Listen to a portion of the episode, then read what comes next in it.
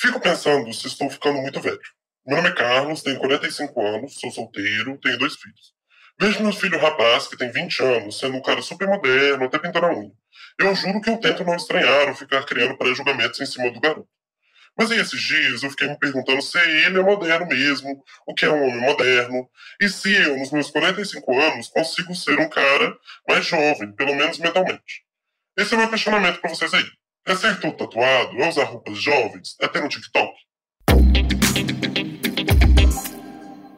E aí, gente, começando mais um sobre o prazer deles, né? E hoje a gente quer saber como você performa a sexualidade hoje em dia. E afinal, em 2022, o que de fato é ser moderno para performar essa sexualidade, né? Será que talvez alguém que é moderno, né, é alguém que no passado não seria uma pessoa compatível, sabe? Tipo, um homem que, se você colocar uma década anterior, seria meio que um peixe fora d'água e que, se a gente for pensar nos dias de hoje, parece que está um pouco à frente do seu tempo. Não tenho muito como opinar nesse assunto, pois sou um idoso de 25 anos. Inclusive, adoro roupa de alfataria, essas vibes bem vintage. Portanto, para discutir esse assunto, a gente tem de conversar com alguém que está super conectado com o que está acontecendo hoje. Por isso, nosso convidado do dia é a Júlia Vitor, que está absolutamente imerso nas redes sociais, fala os mais diversos assuntos na internet e observando tanta gente online, talvez tenha um parecer melhor sobre o que é um homem moderno. Bem-vindo, Júlio. Fala, gente. Prazer inenarrável estar aqui. Esse é um assunto complexo, né? Porque gera duas perguntas: o que é ser homem e o que é ser moderno, né? Então, pô, vamos ver se a gente consegue chegar em algum lugar aí. É um prazer estar aqui, um prazer inenarrável. Perfeito. E Juve, antes da gente começar a falar de outras pessoas e outras coisas, a gente quer falar um pouco, né, de ti exatamente assim. É, tu se vê hoje como uma pessoa moderna, uma pessoa antiquada, uma pessoa que parou em alguma década? Tipo, como tu acha que as pessoas te veem e como tu se vê atualmente, assim? Nossa, isso é algo curioso, porque conversando com a minha namorada, conversando com os meus amigos, quando fala em estilo, né? Às vezes eu sinto que eu sou uma pessoa meio velha, porque falam assim, nossa, eu uso uma roupa que parece de uma tia, às vezes, mas ao mesmo tempo, às vezes, parece estar tá usando uma roupa super Machine Gun Kelly das ideias, assim. Nossa, achei tudo. é, e esses dias vieram comentar assim, nossa, você não quer alguém para fazer um projeto arquitetônico pro seu apartamento? Que eu achei ele bem de tia-avó, assim, eu acho que não tem nada a ver com a sua vibe. Eu, eu escolhi esse apartamento justamente por isso. Eu escolhi todos os móveis marrons, eu escolhi tudo assim, porque eu gosto desse negócio de meio casa de vó, sabe? Tipo, por mim teria um filtro de barro na sala, com uma roupinha bonitinha, né? E em tempos de revival de décadas, anos 80, anos 90, né? Acho que cada vez mais a gente vê que o tempo não é um negócio linear, né? Tipo, às vezes o ser moderno é estar na moda e às vezes estar na moda é voltar a usar roupa dos anos 80, ouvir música dos anos 80 e tudo mais, né? Então, eu acho que ser moderno é não se prender ao tempo atual que você vive, né? Eu acho que é transitar no tempo Nossa. de maneira assíncrona. Olha que palavra doida que eu tirei. Uau, hoje vamos longe. Não, tá, tá Nossa, tá bonito. Tá lindo demais essas palavras. Brisas, brisas. Pronto, acabou o episódio. É, a gente tá no, nesse período. Né? a gente tá nesse período meio Stranger Things também, né? A galera tá tipo assim, mano, a galera tá escutando Kate Bush hoje, né? Eu acho isso sim. Eu tava esses dias no ônibus. E aí eu vi um guri, ó, guri, bah, tô convivendo muito com o Neto. Olha aí, ó. Mas aí, oh. eu vi um guri ou de 14 anos escutando Kate Bush sabe? Eu falei, puta merda, velho, sabe? Então, assim, o que tá na moda, o que tá no hype é o que já passou também, né? Tem essa coisa, né? Ainda mais de, em relação à moda, assim, de ser uma coisa muito cíclica, né? Ah, os anos 80 voltam e tal. E agora voltou a ser legal ser emo, né? Tipo. É, o emo nunca teve tão em alta, né? É, o emo tá em alta. Sei lá, em 2010, quando eu era emo, eu tinha que fugir às vezes pra não apanhar na rua, né? E aí agora é legal, é muito legal. Então, tipo, vai rolando esse ciclo ciclos, assim, meio que, às vezes, o ser moderno é tu voltar numa década anterior e viver aquela década hoje em dia, né? Ouso dizer que, às vezes, é você revisitar a década e reparar os erros, atualizar ela, né? Igual quando a gente fala de emo, né? Quando a gente pensa nos anos 2000 ali, a gente viu que o emo era em certa forma, um emo meio elitista, um uhum. emo branco, Sim. um emo que tinha também os seus preconceitos, o, os seus relacionamentos hipertóxicos, a glorificação dessa autoviolência emocional e talvez seremos hoje, tipo, não, gente, hoje em dia a gente está conversando sobre saúde mental, hoje em dia a gente está falando sobre inclusão, hoje em dia a gente está em outras páginas, a gente já venceu várias coisas, né? Uhum. Então, o que é seremo hoje? O que é revisitar os anos 80 hoje, né?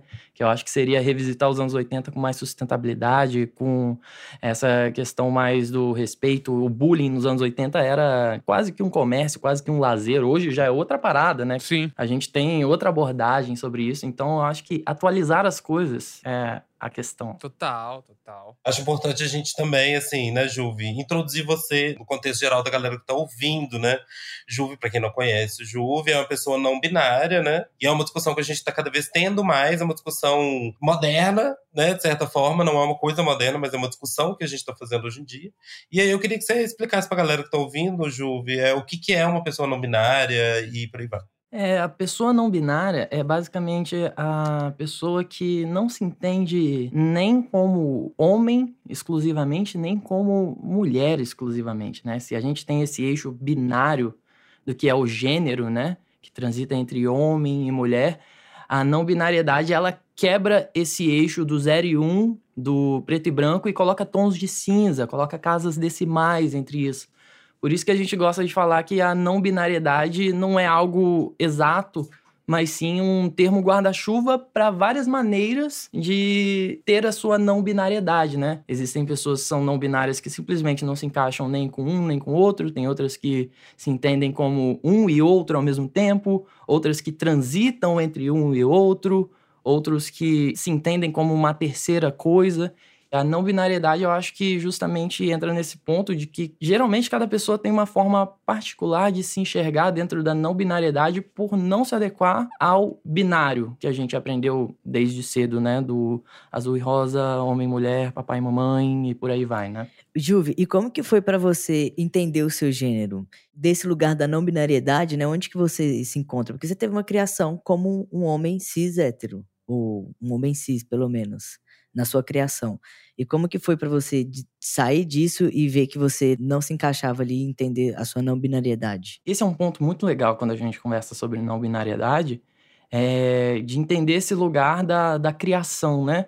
Que, tipo, uma pessoa não binária, ou qualquer outro gênero, né? Não vale só para pessoas não binárias, pode ter tido uma criação masculina, pode ter tido uma criação feminina, e isso vai cercar a gente de certos privilégios, de certos locais de fala. Então é muito legal falar sobre isso, porque quando você se entende uma pessoa não binária, não é como se desse um estalar de dedo e estou em outra categoria, homens escrotos, eu não tô a favor do machismo, o machismo não existe em mim, porque continua existindo, porque é um efeito da criação masculina, né? Em algumas pessoas, a criação masculina começa ali numa fase é, uterina, né? Porque tem aquilo de, pô, o enxoval, o que se espera do neném e tal.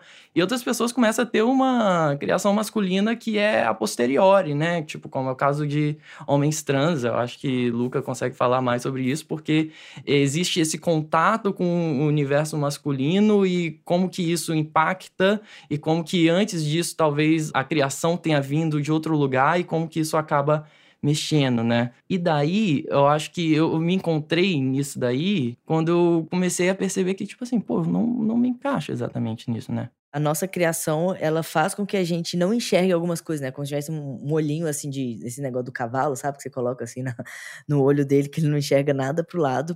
E, de repente, é como se tirasse isso e você começa a entender, hum, então existe outras possibilidades. Eu tenho alguns questionamentos, alguns pensamentos que talvez o caminho que eu estava seguindo aqui não é bem esse. E aí, qual foi esse estalo para você, assim, de sair disso e chegar nesse lugar para se entender não binário? O que aconteceu nesse momento? É uma história longa, né? Porque é como se aquilo sempre estivesse na minha história, mas só que eu nunca tinha entendido, nunca tinha dado nome.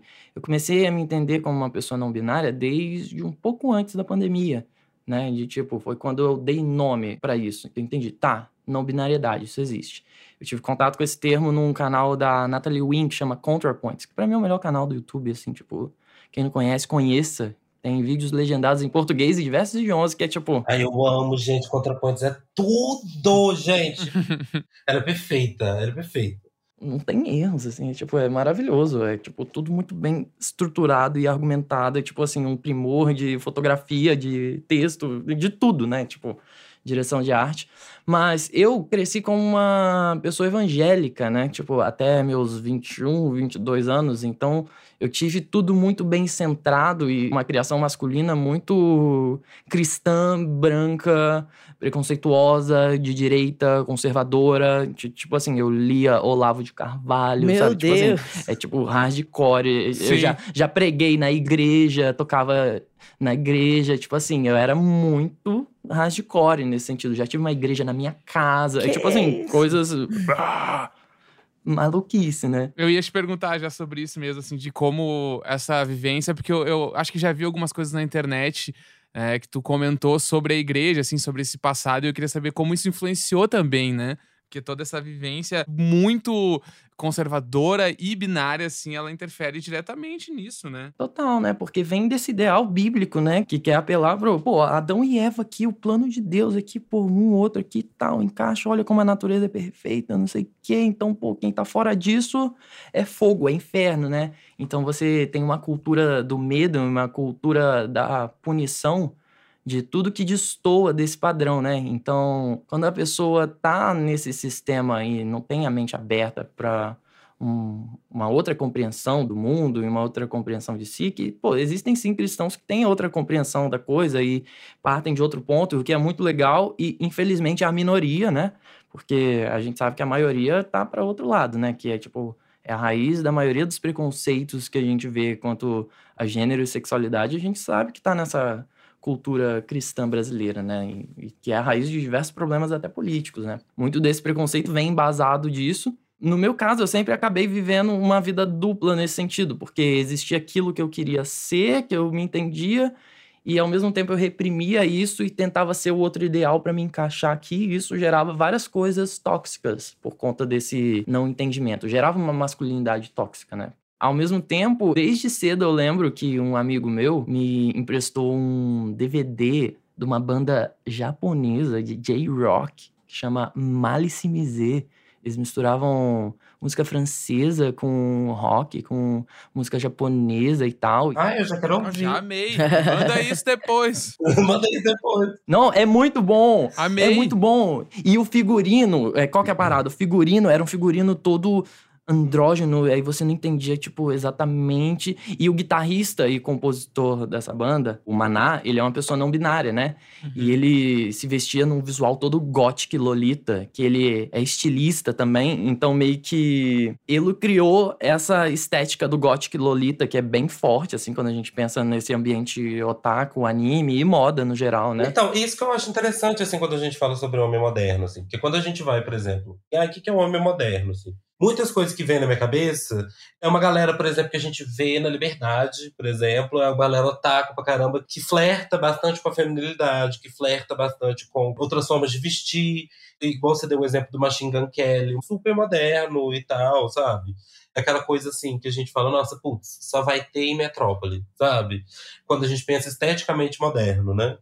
Claro que assim, vai além disso e por aí vai, mas você, como uma pessoa não binária, você reflete, né, e passou por muitas reflexões acerca, né, do que, que é o gênero, o que, que é ser homem, o que, que é ser mulher, o que, que é não ser essas coisas, né? E aí eu queria te perguntar como que foi essas reflexões para você, assim, se definir como homem, não se definir como homem, o que, que define ser ou não ser, né, assim. Eu acho que começa ali, de onde eu parei, do Malice Miser, que eu via ah, o Maná, guitarrista do Malice Miser, e, de certa forma, pô, eu tinha, sei lá, 12 anos, eu tava na igreja, já tava, tipo assim, com a cabeça bem na igreja, muito leitor de Bíblia e tal. Não dava pra saber se era homem, mulher, mas eu olhava, assim, o visual, aí tocava guitarra, também tocava guitarra, aí na minha cabeça tinha, assim, pô, queria ser assim, sabe? Tipo assim, pô, gostei. Eu acho que eu, eu sou muito igual essa pessoa, sabe?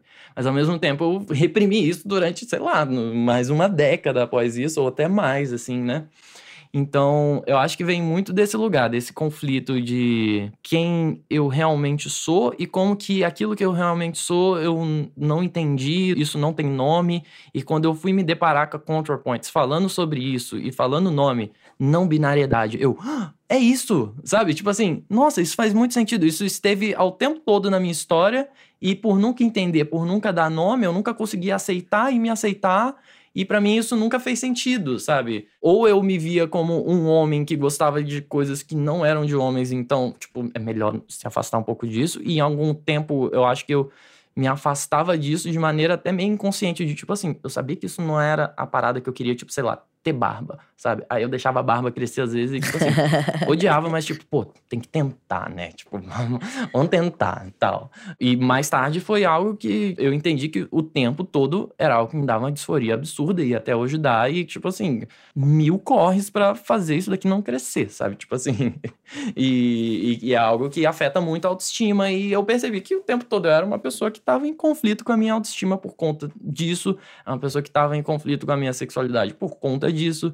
Uma pessoa que estava em conflito até mesmo com a minha profissão e com a minha autenticidade, reconhecer isso. Por conta disso, tudo caía nesse funil de tipo, tô desempenhando um papel de alguém que eu não sou, tô interpretando alguém que eu não sou aqui o tempo todo, e isso acaba sufocando as coisas, assim, né? Um pouco antes da pandemia, que tu se viu, né, não binário, e aí começou a questionar, começou a pensar sobre isso. Queria saber como foi, então, esse início de pandemia. Como que foi isso pra ti? Tu morava, tipo, só tu no apartamento? Tinham mais pessoas? Tu tava questionando isso com outras pessoas? Tu foi direto pra internet? Como que foi esse momento, assim? Eu tava morando em São Paulo. Eu tava num trabalho, foi no início de 2020. Tava morando na casa de um amigo e uma amiga minha, até achar meu apartamento, mas aí veio pandemia e tudo desmontou. Então acabou que eu só morei de favor durante esse período com eles. Teve um momento exato que deu um estalo nisso, que foi eu tinha tido um date com uma mina e a gente ficou, tal, ela foi lá pra casa, tal, beleza. E nisso ela foi embora. E no outro dia acordei assim, tal, fazer meus jobs aqui, não sei o que, não sei o que lá, arrumando o quarto. Ela tinha esquecido uma meia calça. Aí eu, olha, meia calça. Sempre gostei de meia calça, né? Tipo, e se eu experimentasse ela? Sabe? Tipo uhum, assim. Uhum. Aí eu fui lá, botei, experimentei, aí eu. tudo fez sentido. Isso surgiu muito como um símbolo de uma coisa, de tipo, pô, o tempo todo eu não tava me permitindo uh, uh, itens, né? Tipo assim. Uhum. E, e, é legal a gente falar que isso é o superficial, de tipo assim, é, minha calça é pano, é, tinta na unha é tinta, Uhum, uhum. sabe? Tipo, esmalte Uhum. é tinta, tipo... Quando eu coloquei aquilo, é, eu entendi, é, tipo, ligou fios na minha cabeça de tipo... Nossa, o tempo todo você tava rejeitando isso e olha como você é muito mais você com um pedaço de pano. Imagina se você extrapolar isso pra coisas que vão muito mais além do, do físico do pedaço de pano. Aí eu... "Ah, Realmente, aí eu me olhei no espelho assim, eu gostei muito, sabe? Tipo, Uhum. Aí teve esse processo de debulhar o canal da ContraPoints, aí eu achei o termo não binário. Aí eu fui conversar com meu irmão sobre isso. Aí meu irmão falou assim: faz muito sentido, pô, eu te conheço tanto tempo e, tipo, realmente, eu, tipo, acho que é mesmo. Aí, tipo, meu irmão, que é a pessoa que melhor me conhece, e eu tive esse papo franco com ele: ó, eu acho que é isso daqui, isso daqui, o que, que você acha, me conhecendo e tal? Você acha que é maluquice, doideira? E isso passa por um espectro da aceitação e do acolhimento de, tipo, pô, eu quero ser acolhido dentro disso aqui. E a postura que meu irmão teve de tipo, não, realmente, te observando e vendo isso daí, tipo, faz muito sentido. Aí nisso eu, realmente faz muito sentido, sabe? Uhum. Acho que o processo de pandemia foi muito importante, porque eu tava muito em casa, tava produzindo muito, muito... Eu comecei a fazer TikTok nessa época, aí tava lidando muito com selfie, assim, né? De tipo, que é Uhum. bem diferente da relação de botar uma Canon na sua frente Sim, e falar sim, pra sim. lente, né? Total. E os filtros eu acho que me ajudaram muito, assim, porque a primeira vez que eu me vi maquiada foi num filtro que tinha maquiagem, sabe? Tipo, Uhum, uhum. e, e como que os filtros acabam.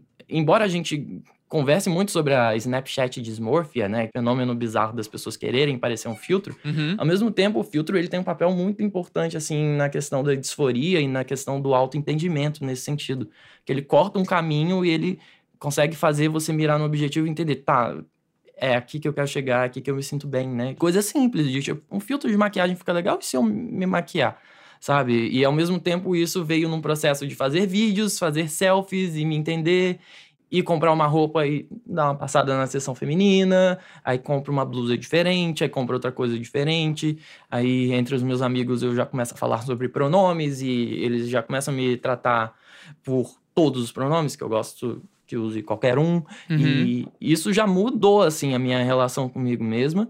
E ao mesmo tempo isso foi entrando numa espiral de conteúdos que eu fiz pro meu canal no YouTube muito inspirado em ContraPoints. Onde eu questionei várias coisas e vários erros durante a minha vida, né? O primeiro que eu fiz dessa série foi. Eu já fui de direita, então eu comecei por aí, aí eu comecei a puxar religião, aí comecei a puxar política, aí eu fiz um vídeo que é pornografia e sexualidade. E nisso, tipo assim, é, todos esses vídeos que eu faço são vivências e são bem autobiográficos, né? Sim. E falam muito sobre a masculinidade, a sexualidade da masculinidade, como que isso acaba adoecendo a gente. Aí eu fui falar sobre pornografia. Tem um vídeo meu que muita gente assistiu, que é esse Você é madura para sua idade, sabe? Que os homens que gostam das minas mais novas Uhum. e usam isso como desculpa. E como eu já estive nesse lugar exatamente, sabe? Como que existe essa quase que uma maçonaria da masculinidade para os homens entre si passarem pano para isso e para essas questões, né? E como eu já estive em todos esses lugares e produzia esse conteúdo para internet, onde eu me arrumava, fazia uma make, fazia cabelo, escolhia meu figurino e eu já estava expressando a minha não binariedade ali, produzindo conteúdo, uma vitrine muito grande de pessoas, e ao mesmo tempo falando sobre os erros do meu passado para ter um statement na internet de tipo, tá, se isso daqui tá divulgado na internet, tipo, eu tenho um compromisso social de não repetir isso e tem uma bandeira fincada aqui, daqui pra frente é diferente, sabe? Eu acho que isso foi um processo de autoconsciência muito assim sobre, tá, quem eu fui no passado, quem eu sempre quis ser e não me permitir, e como que eu não vou deixar esse piloto automático do passado afetar as coisas do presente, sabe? Uhum. Eu acho que é por aí. Por aí, gente. Divaguei muito. Dei um TED Talk, muito obrigado. Arrasou. Ju. Ju, e você tá, tipo, há muito tempo na internet, né? Então, assim, eu lembro até que uma vez, um tempo atrás, você fez um vídeo falando assim: ah, se as pessoas perguntavam muito se você era gay, enfim, você não falava muito sobre a sua vida mesmo na internet. Eu queria saber como é que foi pra você inserir isso, chegar pras pessoas e falar: sim, eu sou essa pessoa que vocês estão vendo aqui. Como é que você inseriu isso no seu perfil? Pro seu público, como é que foi esse momento? Eu acho que eu inseri de forma meio natural, meio que sendo, assim. Pequenas coisas, pequenos gestos que envolvem, tipo, a maneira como eu me apresento, a questão dos pronomes no perfil. Ao mesmo tempo, essa questão da sexualidade é algo que eu penso internamente. Pô, nem eu sei direito, sabe? As pessoas perguntam, você fica com um homem, você fica com mulher? Eu, tipo, penso assim, não sei, não posso bater um martelo nisso, gente. Tipo assim, a vida tá acontecendo aí.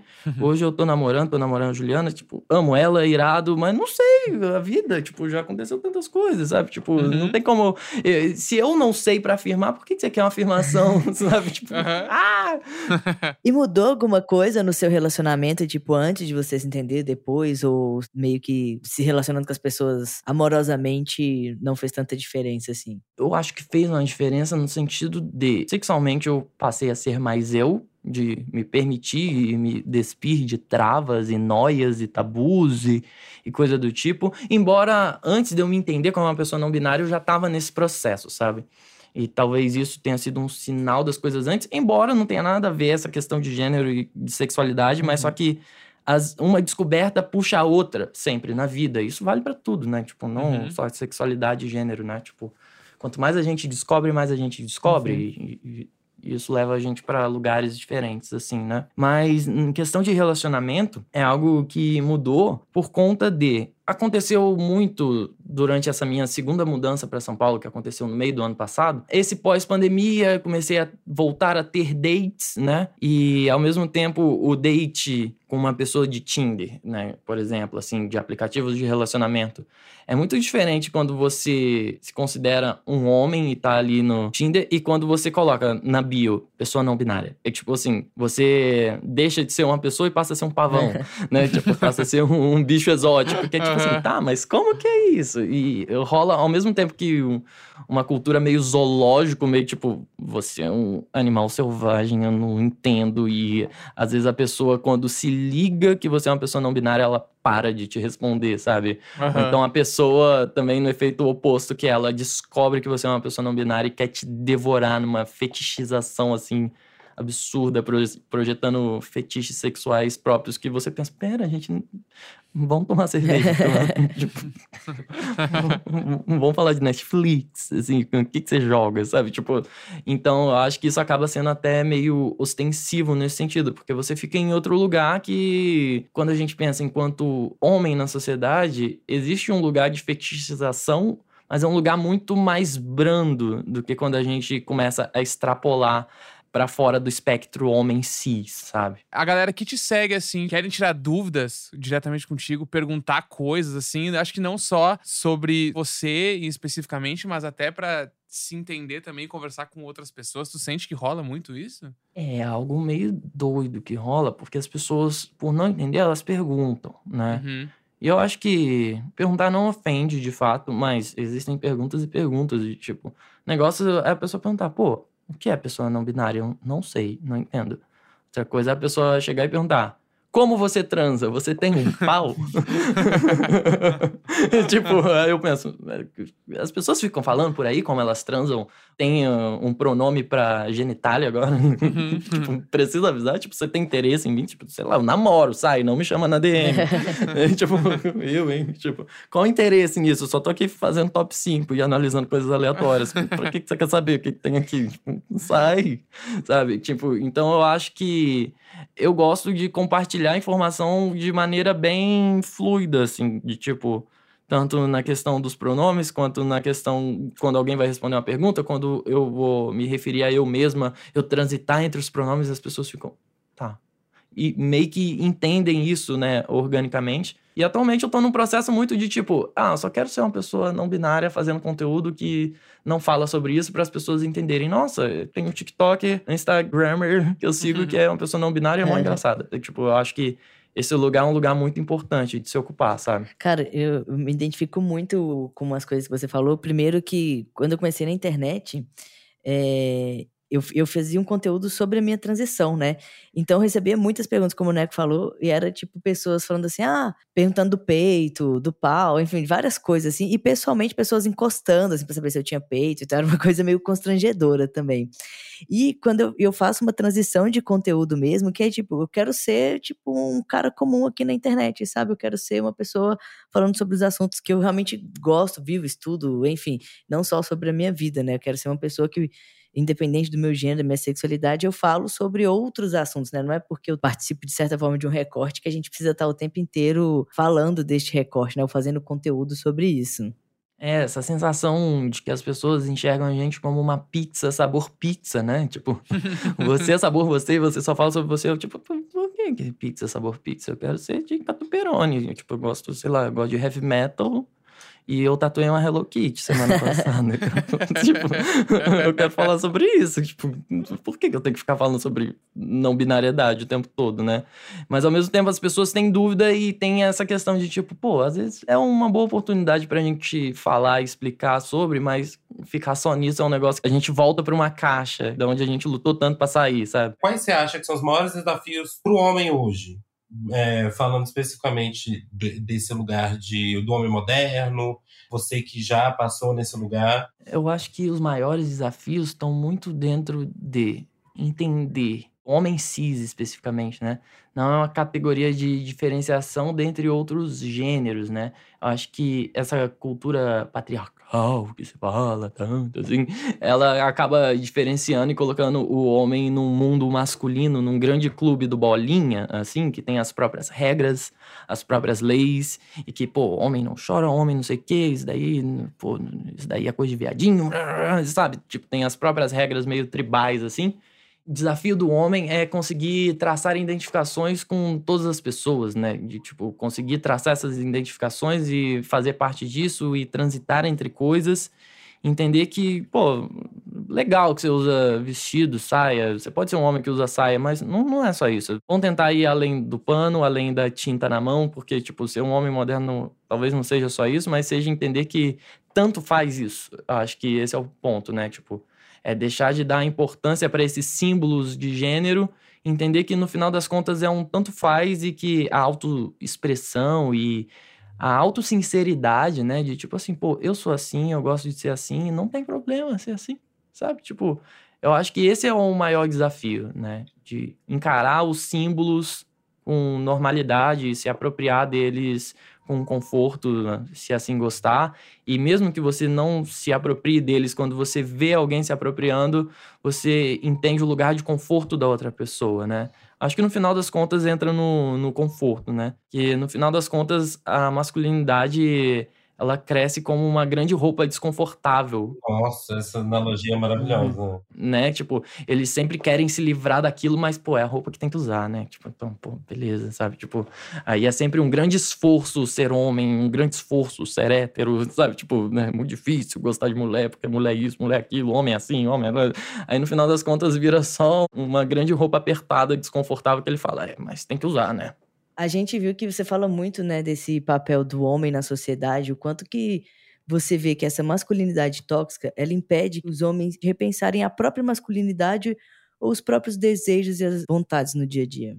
Tanto a masculinidade tóxica quanto, tipo assim, pensar uma nova masculinidade acaba caindo num erro que evoca.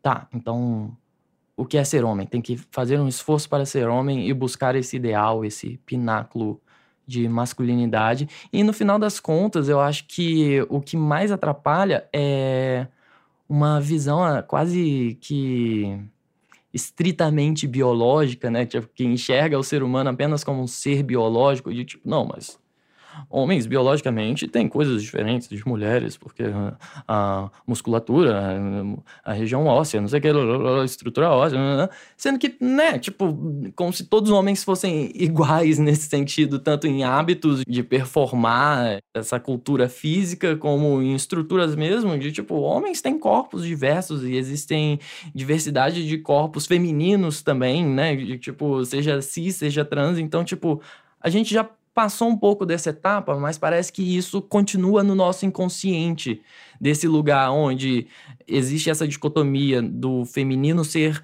mais subjetivo e do masculino ser mais objetivo. Então, fica se buscando essa objetividade e deixa de se pensar, tá, a gente já venceu isso daí, tipo, não se entende a feminilidade como esse lugar que não é só doce, não é só sentimental, emocional, e isso afeta os relacionamentos heterossexuais, né? Porque se subestima muito a parceira nesse sentido e ao mesmo tempo se sente ofendido quando a parceira tem uma postura que na cabeça e no preset dele mental é algo masculino, né? Isso a gente pensa tanto no âmbito sexual quanto no âmbito social, no âmbito monetário, na profissão, né? Nos gaslightings da vida aí, onde, tipo, sempre vai aparecer um cara para explicar algo pra uma mina que a mina já sabe, né? Tipo, é algo muito comum. Então, eu acho que a masculinidade tóxica acaba atrapalhando essa autopercepção, porque o problema é que toda masculinidade é tóxica, porque o que a gente aprendeu como masculinidade é algo que já não diz respeito à realidade e é esse lugar de conforto não só nosso, mas também de gerar um ambiente de conforto, né? Porque por muito tempo esse lugar lugar esteve restrito à mulher que é mãe, que pariu, que dá o colo, que consola, que faz tudo isso, e esse lugar de afeto se esteve apagado, né? Esse lugar de afeto acaba sendo apagado quando é o auto-afeto também, né? De tipo assim, um auto-compadecimento de se entender, tá, isso daqui é zoadão, eu vou me acolher tal, e vamos bola pra frente e se perdoar e fazer diferente, entender que, no final das contas, esse desejo por masculinidade, por ser homem, só atrapalha quando você só tem que ser você mesmo, no final das contas, sabe? Tipo assim, o desejo não tem que ser por um ideal de masculinidade, por um avatar, e sim por um ideal de si, né? E descobrir esse ideal de si é algo que exige essa autossensibilidade que a gente vê que acaba sendo atrofiada por causa disso. Eu fico pensando sobre essas novas masculinidades, porque é isso, né? Eu acho que é um termo que cabe a gente falar, novas masculinidades também, né? Você acha que essas pessoas, esses que a gente pode dizer talvez até arquétipos, essas personalidades, esses tipos, eles resumem ou representam o homem moderno? Ou você acha que vai muito para além disso? É uma questão também que engloba gênero, é uma questão que engloba ideologia e por aí vai. Eu acho que essa questão dos Machine Gun Kellys, hairstyles e coisas do tipo, né? O grande teorema do homem de saia, né? É uma questão complexa, né? Porque quando a gente pega esses artistas como referência para falar sobre o assunto, a gente não tá falando da realidade, né? A gente não consegue traçar com precisão até que ponto é personagem, até que ponto ele acorda e se maquia, ou ele acorda, fica de boa e se maquia para ir pro palco, ou para ir para um lugar onde ele sabe que vai ser visto e fotografado. Quando a gente pensa em artistas, a gente não consegue acessar isso com precisão, né? Então é legal a gente pensar em homens reais quando a gente vai falar sobre essa desconstrução, principalmente essa desconstrução estética e de expressão, né? Que expressão não é só estética, mas ela se dá primeiramente, né, pela estética, é uma primeira etapa, é a superfície, né? Então eu acho que quando a gente pensa o homem moderno, né, eu acho que vai um pouco além disso, porque não tem a ver só com você estar bem. Ah, eu pinto a unha, eu uso saia, eu uso maquiagem. Mas às vezes, pô, às vezes você não curte nada disso, tipo, você não se vê assim, o seu lugar de conforto não é usando essas coisas. Isso não é pré-requisito para ser moderno, mas vai muito do olhar que você tem sobre outros homens também, do pré-julgamento, né? Que às vezes ele não usa isso, né? Não usa esses itens, esses símbolos, e olha alguém que usa e já fica meio tipo, pô, nada a ver, né? Tipo. Ou então, ele usa esses símbolos e quando vê outro homem também usando esses símbolos, ele fica, pô, nada a ver, virou modinha, né? Tipo, como se ele tivesse num lugar de exclusividade de desconstrução e como se isso fosse desconstrução, quando na verdade é aquilo que eu falei no início, é no final é tinta, pano e pó de maquiagem, sabe? Tipo, não significa muita coisa. Tipo, você pode botar isso em qualquer. Você pode botar isso no Bolsonaro. Ele vai mudar? Não vai mudar. A modernidade tá mais na mentalidade do que nas roupas, né? Do que nos signos em si. Exato. Uh, eu acho que vai muito de como você é no dia a dia e como você trata as pessoas e como que você vive na cidade e para quem você passa o pano, para quem você não passa o pano, onde você intervém, onde você não intervém, sabe? Tipo, eu acho que passa muito por isso das atitudes, né? Acho que vai muito mais além. Vai sobre você, tipo, ter amigas, né? Tipo, não adianta nada. Pô, o cara não tem nenhuma amiga. Toda amiga que ele teve, ele quis pegar na vida. E, tipo, ele não consegue ter uma amizade com alguém que não seja um cara. Aí você já pensa, pô, tipo, talvez você esteja só na fachada e muito na superfície. Como assim você não tem uma amiga? Eu acho que isso é um corte muito importante pro entendimento da masculinidade, da realidade. É que quando homens, principalmente cis, começam a nutrir amizades com mulheres e amizades sinceras, sem interesse sexual e afetivo algum. Não é aquela amiga, ah, se ela demole eu pego. É aquela amiga que você pensa, se ela me demole, cruzes, pô, é um brother, sabe? Tipo, e isso mesmo, só esse negócio de falar é um brother, né? Tipo, já é sintomático, né? Não é um brother, é uma sister. Qual o problema de ser uma uhum. sister, né? Tipo, uhum. já é sintomático e automático. Tanto é que soltei aqui. Todos estamos aí passíveis, né? A criação masculina tá aí. Enfim, mas quando ele entende isso e começa a realmente ter uma amizade genuína e ele começa a ouvir histórias e coisas, ver que é natural se indignar e ver os absurdos que são vividos, aí eu acho que começa a mudar de verdade a coisa, sabe? É quando você sai do clube do Bolinha e entra no mundo real. E agora, gente, a gente vai para um momento assim, né, de perguntas e respostas. A gente já está respondendo e perguntando muita coisa hoje, né? a gente vai continuar falando sobre homens modernos, mas agora respondendo o que as pessoas mandaram pra gente nas nossas caixinhas de perguntas nas redes sociais.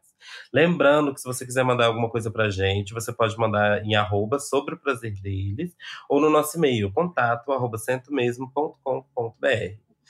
Então, ó, a gente perguntou nas redes sociais o que, que as pessoas acham que é um homem moderno, né? O que, que as pessoas veem como homem moderno. E aí, ó, a gente tem aqui a resposta do Renan, que diz: significa ser uma pessoa que ouve sobre as múltiplas possibilidades, vivências, sem julgamento. o que vocês acham sobre isso? Não julgar é bem difícil, né? eu acho que sim. Não necessariamente não julgar, né? Mas eu acho que é um, um homem moderno talvez seja um homem que ele se questiona não só o homem moderno, mas a pessoa moderna é uma pessoa que se questiona, que repensa. A gente pode pensar até em movimentos né, arquitetônicos, modernistas e, enfim, parará. Na verdade, são movimentos que trazem ali reflexões acerca do passado, né? eu acho que isso do não julgar, talvez eu gostaria de traduzir como deixarem aberto. A pessoa que deixa em aberto, se abre a possibilidades. É porque o que é o moderno é aquilo que é do futuro. Então você tem que se abrir às possibilidades do futuro, né?